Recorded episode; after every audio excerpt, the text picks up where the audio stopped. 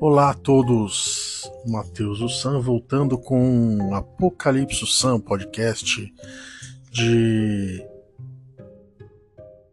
podcast de teologia, de é, cristianismo, de religião, de psicanálise, história e tudo mais que engloba é, essa temática que eu considero extremamente interessante, né? Para aqueles que não me conhecem, sou Matheus Ussan, professor de História, psicanalista, é, tenho especialização em Teologia, formado em Comunicação, é, Radialismo e Televisão. É, na última temporada, na primeira né, é, temporada, nós tratamos com, sobre temas aleatórios e nessa segunda temporada eu queria trazer algo mais específico né? Algum um cronograma um pouco mais elaborado, mais menos é, mambembe, digamos assim, mais estruturado como um bom radialista tem que fazer.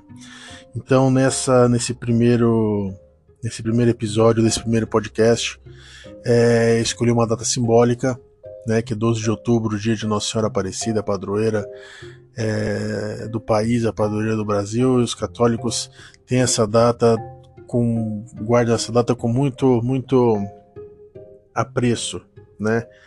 Dada a importância de Maria dentro do, do, do ministério de Cristo. Então eu escolhi essa data não aleatoriamente para dar início com a bênção, né? Querendo ou não, independente de qualquer coisa, independente da, da, da, da denominação, é, com a bênção da Mãe de Cristo, né? E para começar para começar esse, essa nova temporada, eu me propus ao primeiro episódio começar com um tema que é, é, é, é extremamente é, ilógico, digamos assim, dentro do, do, do, do aspecto cristão. Uma pergunta ilógica, mas que ao mesmo tempo ela é profunda e é pertinente. Deus existe? Seria é, criminoso, digamos assim, a gente imaginar que qualquer outra, outra resposta que não a obviedade de que Deus existe. Mas como que você vai mensurar? Como que você vai é, explicar? Ah, mas é inexplicável. Ah, mas. Não, você tem que ter uma, uma, uma, uma explicação dentro da sua concepção de de seu entendimento sobre o que é Deus, para que você consiga se aproximar dele, saber quem é Deus, é, saber da onde veio, para onde vai, mínimo possível para que você não não não não titubeie, digamos assim, é, na sua crença em Deus, para saber exatamente quem você está crendo. Então esse primeiro episódio vai se, vai se tratar, vai, vai tratar do tema da existência de Deus. Bom, o tema é, da existência de Deus passa por alguns argumentos, correto? Eu vou enumerar os argumentos, não, não vou dizer para você exatamente é, se eu vou elencar todos os, os argumentos, mas eu vou listá-los, né? Os argumentos básicos sobre como identificar ou como mensurar ou como entender a existência de Deus. É, existem os argumentos filosóficos, as revelações divinas, a experiência religiosa, Teodiceia, próprio Jesus Cristo, a, a transformação pessoal, o argumento histórico e, e, a natureza da fé. São esses, esses pontos, esses é, é, é elementos que eu considero como primordiais para você entender a existência de Deus. E sem mais delongas, eu gostaria de começar a aprofundar, porque normalmente o podcast tem 30 minutos e, e entendo que sejam temas, é, pensamentos bastante prolixos. Né? O, o argumento filosófico, é, nesse argumento filosófico entra, entraria o argumento cosmológico. O que seria o argumento, o argumento cosmológico? Sugere que, que o universo tem uma causa primária. Esse argumento sugere que algo criou tudo. É, normalmente é associado a São Tomás de Aquino é, e a formulação da primeira causa, né? O argumento é uma série de causas que não pode ser é, que não pode ser infinita, mas tem que haver uma causa primeira e não causada, que é Deus. Quer dizer, é, é, é aquele entendimento de que Deus veio antes de tudo. Deus veio antes do nada. No início não era nada, mas era Deus. Então Deus primeiro não não se criou. Ele é tudo, ele é nada, ele não é tempo, quer dizer, ele não é que ele exista simplesmente pelo fato de existir. Entender que Deus não é, é eu, eu vi esses tempos uma explicação, se não me engano, do pastor Caio Fábio, que dizia que Deus não pode existir porque existir faz parte, é, é, é, digamos assim, das coisas, né? Existir depende do, do, de uma criação. Para que você exista, você tem que ser criado. Então, partindo desse princípio, olhando no universo, o universo foi criado. Então Deus não é uma criatura porque ele não foi criado. Ele simplesmente é, por isso, entre outras coisas, que ele diz eu sou. Porque ele não pode ser mensurado como criatura. E aí você vai entrar é, já em outros argumentos. Né? Eu vou até misturar os argumentos porque faz parte da, do entendimento, desse entendimento. Eu sou, eu não sou criatura. Eu sou acima do tempo e acima do espaço. Eu posso estar ontem, eu posso estar hoje, eu posso estar amanhã. Dentro da, da, da, da, da cronologia de, de Cristo, não, de Deus, hoje o mundo já acabou para ele, se ele quisesse. Se ele está sentado hoje olhando para o universo, hoje o mundo já acabou. Hoje já aconteceu o Apocalipse e hoje o universo está surgindo também. Essa concepção cosmológica de Deus é, é, é, é incrível porque isso a ciência já prova. Se você mergulha num buraco negro, você vai observar o passar do tempo é, na velocidade da luz. Se você olhar para o céu e você olhar uma estrela, você vai estar tá vendo a estrela surgindo mas essa estrela já está morta há milhões e milhões e milhões de anos. Se, uma, se você observar ao contrário da estrela observar a Terra, você vai ver os dinossauros. Olha que coisa louca. Fora de um tempo cronológico, fora de um espaço. Deus é o Criador por isso porque tem que existir algo fora de tudo isso para que seja o motor para a criação. É... A, a, dentro das teorias, é... todas as teorias que a gente vai, vai entender dentro da própria ciência, você vai pegar é... você vai pegar a, a teoria mais famosa do do da teoria do Big Bang que é, o, é feita pelo padre Lamatre, Lamaitre, sei lá também. Desculpa meu meu, meu minha pronúncia porque o padre que era católico Ostromo, Lamatre, Lamaitre, Lamaitre, eu não me ocorreu o nome dele agora e eu não me lembro da pronúncia. Bom, tanto faz. Segue, segue o pensamento. Ele que postulou esse essa teoria a primeira vez, né? O padre astrônomo. Então, é, esse argumento cosmológico da criação anterior, que precisa existir alguém que criou, é, existe é, é essa criação anterior, já é um argumento da existência de Deus. O ser humano sempre buscou isso. O Criador. É, pulando para o argumento teológico, por exemplo, você vai discutir o design e a complexidade do universo e as evidências de um criador inteligente, quer dizer, uma vontade, um desejo de criar o universo, né? É, essa complexidade, esse design é uma evidência de que o designer, né, é inteligente. Não foi ao acaso ordem, precisão, adaptação dos sistemas biológicos, dos sistemas físicos, é, é, tem um propósito. Você vai olhar e você vai ver um propósito, é, como se houvesse um relógio divino dentro desse propósito.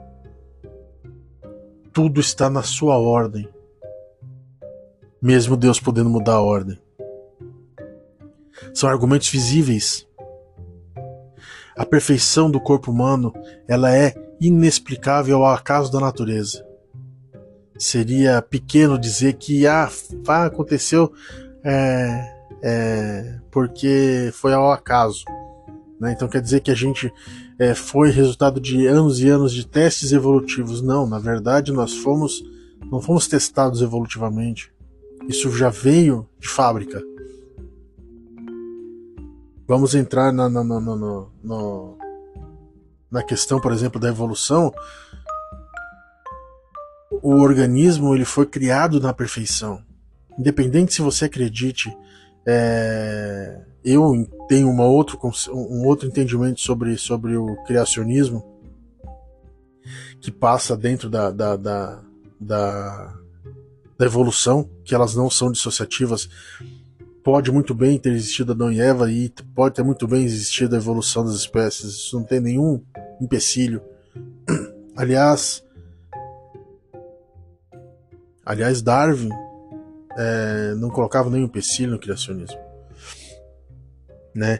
Então você pode também ter um argumento teológico moral é, que, que explora a, a, existência de valores morais com objetivos é, que indicam um ser supremo que estabelece os padrões. Você vai observar os padrões é, do senso moral, a existência desse senso moral é, que vai legislar, né? Ele vai legislar sobre a sua criação. É, muitas vezes acontecem é, é, eventos que são respostas. Vamos imaginar que é, é, é, que existe Sodoma, existe Gomorra, que elas foram destruídas por uma chuva de, de, de, de enxofre, de meteoros. Vamos lá. Vamos usar um exemplo, um exemplo simples, aleatório. Este evento não, não pode ter sido aleatório alguém profetizou e logo na sequência ele aconteceu, entendeu? Não tem como, como uma pessoa é, é, é, prever o futuro sem a existência de um Deus que mande uma mensagem, que aconteça o julgamento de uma cidade inteira simplesmente porque o acaso. A ideia é que a moralidade objetiva não pode ser explicada só por uma evolução ou por convenção é, social, mas a moral divina. Então tem tudo passa pela mão de Deus.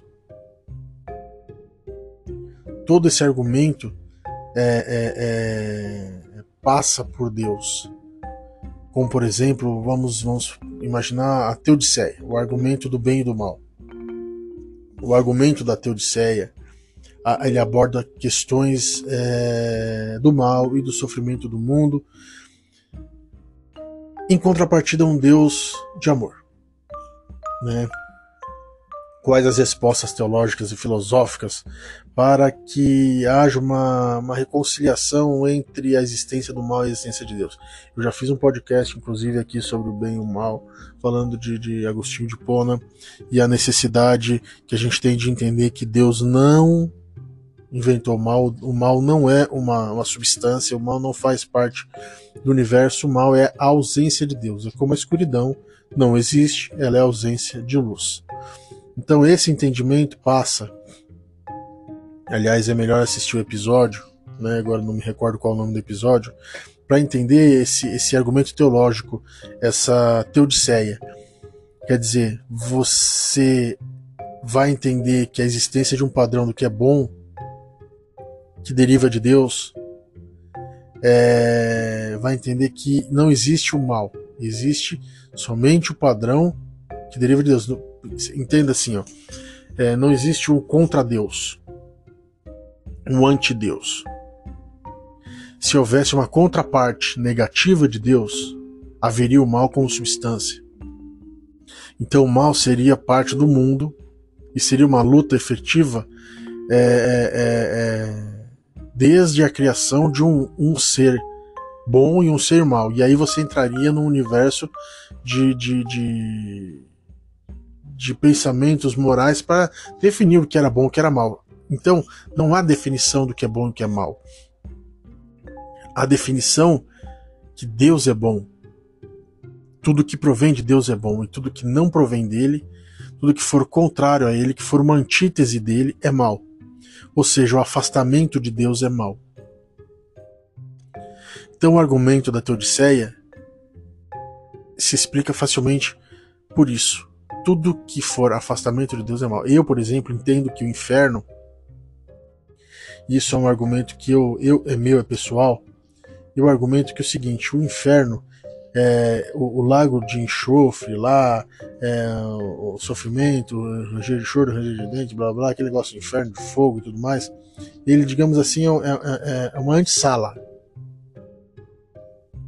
É uma antessala. Entendo que possa ser, por exemplo, vamos imaginar assim, no meu entendimento. Porque Jesus não tinha como explicar isso aí para as pessoas na época. Mas no meu entendimento, imagina o fim do mundo, com tudo pegando fogo. Mais ou menos assim o inferno do Constantino.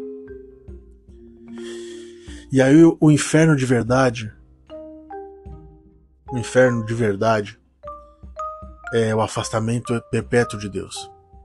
Se você perguntar para um astrofísico o que é um buraco negro, e o que acontece se você entrar no buraco negro? Ele vai te dizer que você vai cair infinitamente. E a única coisa que você resta a fazer é, é rezar é, e ver a sua vida, o seu tempo passar caindo infinitamente. Só no escuro, sem mais nada. Para mim, na minha concepção, isso é o inferno. O inferno é ausência total, temporal, é, é física, é, visual de Deus. É você com você mesmo. Pela eternidade. Isso é inferno. Na, na minha concepção. Então, esse afasta, isso é mal. Porque você nunca mais vai ter nenhuma possibilidade. Entendeu? Diferente de, do Rico e o Lázaro, por exemplo, onde eles estavam se falando ali, e um pede para avisar e tudo mais. No inferno é, é, é eterno, se você olhar é, até um buraco negro lembra um pouco o Apocalipse, né? O Armagedon. O inferno é, é a eternidade longe de, de Deus. Então o mal é a distância de Deus. O mal supremo, o inferno, é a distância infinita e permanente de Deus. Ah, porque as crianças sofrem na África, problema do ser humano, não é de Deus. Deus deu o dom, a graça e o milagre da gente ser o milagre através da gente deixar Deus operar e a gente faz o que? Não faz. Então, se alguém passa fome na sua rua, a culpa é tua. Ah, mas o que que eu não vou alimentar vagabundo porque ele não quer trabalhar? A culpa é tua. Se a pessoa passa fome, a criança passa fome. Se a criança é abortada, se o idoso é abortado, se a sociedade é abandonada, se... tudo culpa da gente. É minha, é tua, é de todo mundo. Não é de Deus.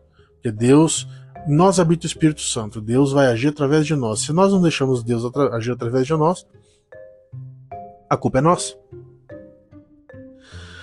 Então, esses são, são argumentos que talvez eu entre mais para frente, mais profundamente, é, a respeito do bem e do mal, Teodiceia e tudo mais. É, experiência religiosa. É, se você analisar as experiências que as pessoas têm de encontros com Deus, você consegue mensurar a existência desse ser superior. Eu vou tratar como ser, mas a gente lembra que, que, que Deus não pode ser ser, criatura, entidade, porque não, não foi criado. Né? É, a espiritualidade influencia na percepção de Deus. Então, quando a gente percebe o milagre, Vamos, vamos utilizar o exemplo do milagre de Lanciano. É, aqui eu quero deixar um, um parêntese, porque muita gente torce o nariz para milagres de santos, milagres eucarísticos e os milagres dos púlpitos. É, um duvida do outro. E se partir desse princípio, os dois estão errados. Tá? É, milagre é milagre. Milagre tem que acontecer em vida. A origem do milagre aí é outra coisa, mas o milagre, então quer dizer, se a pessoa foi curada de um câncer, está falando isso num púlpito de uma igreja evangélica, e se a pessoa foi curada de um câncer, é, quem está dizendo isso é a ciência para comprovar que foi a intercessão de um santo, dá na mesma coisa. Então, comecem por aí, já parem por aí se alguém tiver interesse em, em discutir, debater teologia, já pare por aí, porque é ignorância pura. Então a experiência divina, hoje, como por exemplo o dia de Nossa Senhora Aparecida, quantos milagres não foram atribuídos à intercessão de Nossa Senhora? Porque quem faz o milagre é Deus. Né? Nem Jesus fazia milagre, ele, era, ele fazia era Deus através dele. E ele falava isso durante, é, durante as suas é, é, é, é, durante o evangelho ali, né? Então, é, ser utilizado por Deus qualquer um pode, pelo amor de Deus. Jesus disse isso: vocês vão curar mais doentes do que, né? Pela intercessão de Jesus junto a Deus. Então a experiência que você tem de um milagre, de um, de um, de um câncer, de um tumor, de um tiro, de, de uma facada, de uma sobrevivência. Um bebê caiu de um prédio de seis andares e sobreviveu sem nenhum arranhão. Isso é um milagre. Se a pessoa é, é, tinha, um, tinha um câncer terminal, o corpo todo tomado, de repente ela acorda e não tem mais, mais câncer nenhum, a ciência não explica. E aí vai pergunta qual é o santo que você está você tá rezando, aí vai falar o nome do santo e fala assim: ah, então é São João Paulo II, ah, ele operou um milagre. Um menino lá é, na Itália, que tem o corpo corruptível também, que operou um milagre e tudo mais. Né, Deus operou um milagre através dele. Isso são experiências palpáveis e visíveis da existência de Deus. Ah, mas isso aí só não foi explicado ainda. Quando morrer, se pergunta para Deus. Daí ele te explica. É, isso engloba transformações pessoais, né? Como que uma pessoa pode transformar da água para o vinho, é, recebendo o Espírito Santo no batismo numa igreja. Isso também é a comprovação da existência de Deus. É uma, uma coisa que não tem uma coisa que não tem explicação. Ah, porque de repente uma hora para outra ela resolveu. Como que ela mudou da água para o vinho? É, e você vai ter milhões de relatos. Você pode explorar a natureza da fé, né? É, é, como é, o que a gente está fazendo aqui, relacionando a razão e as evidências, né? Para tentar explicar a existência de Deus, você vai olhar aí, aí o argumento, os argumentos históricos, como por exemplo Jesus Cristo. Jesus Cristo é a base histórica, palpável, é, tangível da existência de Deus existiu Jesus, não é plausível de discussão. Existiu Jesus. Plausível não, perdão, não é passível de discussão. Existiu Jesus. Muita gente fala assim, ah, porque o Jesus era bacana, quem, quem é chato são, são fã-clube. Eu, eu, particularmente, fui uma das pessoas que sempre acreditei nisso. O fã-clube de Jesus é muito chato. O problema é que a gente não quer ser mudança. Não quer nascer de novo. Então a gente fica tentando arrumar um argumento para ver a vida que a gente leva sem nascer de novo. Então Jesus, como pessoa histórica, ele existiu. É, o impacto desse, dessa existência, a prova de Jesus ter existido, justamente encontra-se no fato de que estamos no ano do Senhor de 2023. Há relatos de que é, imperadores romanos perseguiam cristãos. Quem eram esses cristãos? Eles inventaram do nada uma, uma, uma, uma pessoa para adorar. Existem relatos, é, pouquíssimos, né? É, de fontes externas da época falando de um tal Jesus. Ah, mas por que, que os fariseus, por que, que os judeus, por que, que é, ninguém, obviamente, que é contra naquela época, se já fizeram, já propuseram a morte de Cristo para que ele não ganhasse notoriedade, você acha que alguém ia deixar como coisa escrita a respeito? Ah, mas isso é um argumento óbvio para justificar a existência de Jesus, sendo que ele não existe. Ah, vamos dizer que como eu não vi, não existe. Não. É, é, a tradição oral ela serve como base histórica. E existem, no mínimo, quatro exemplos escritos dessa tradição que Jesus existiu. Pelo menos quatro evidências claras dos quatro evangelhos, fora os apócrifos. É, relatos milagrosos da ressurreição, dos encontros. É, existem é, tradições dentro da igreja que seguiram séculos e séculos a fio. Isso são evidências claras e palpáveis e científicas da existência de Deus. É, é, querer arrumar o argumento de ah, eu não vi o, o corpo de Cristo, até porque ninguém vai achar, porque ele ascendeu, não de ascender, mas de ascensão, né? Ele ascendeu aos céus, eu não vai achar. Todo mundo busca evidências palpáveis.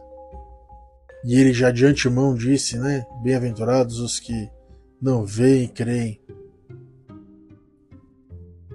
Então, a, a parte visual, tátil, tomesística, digamos assim, né, de São Tomé, ela, ela se entrega nesse nesse quesito Jesus Cristo.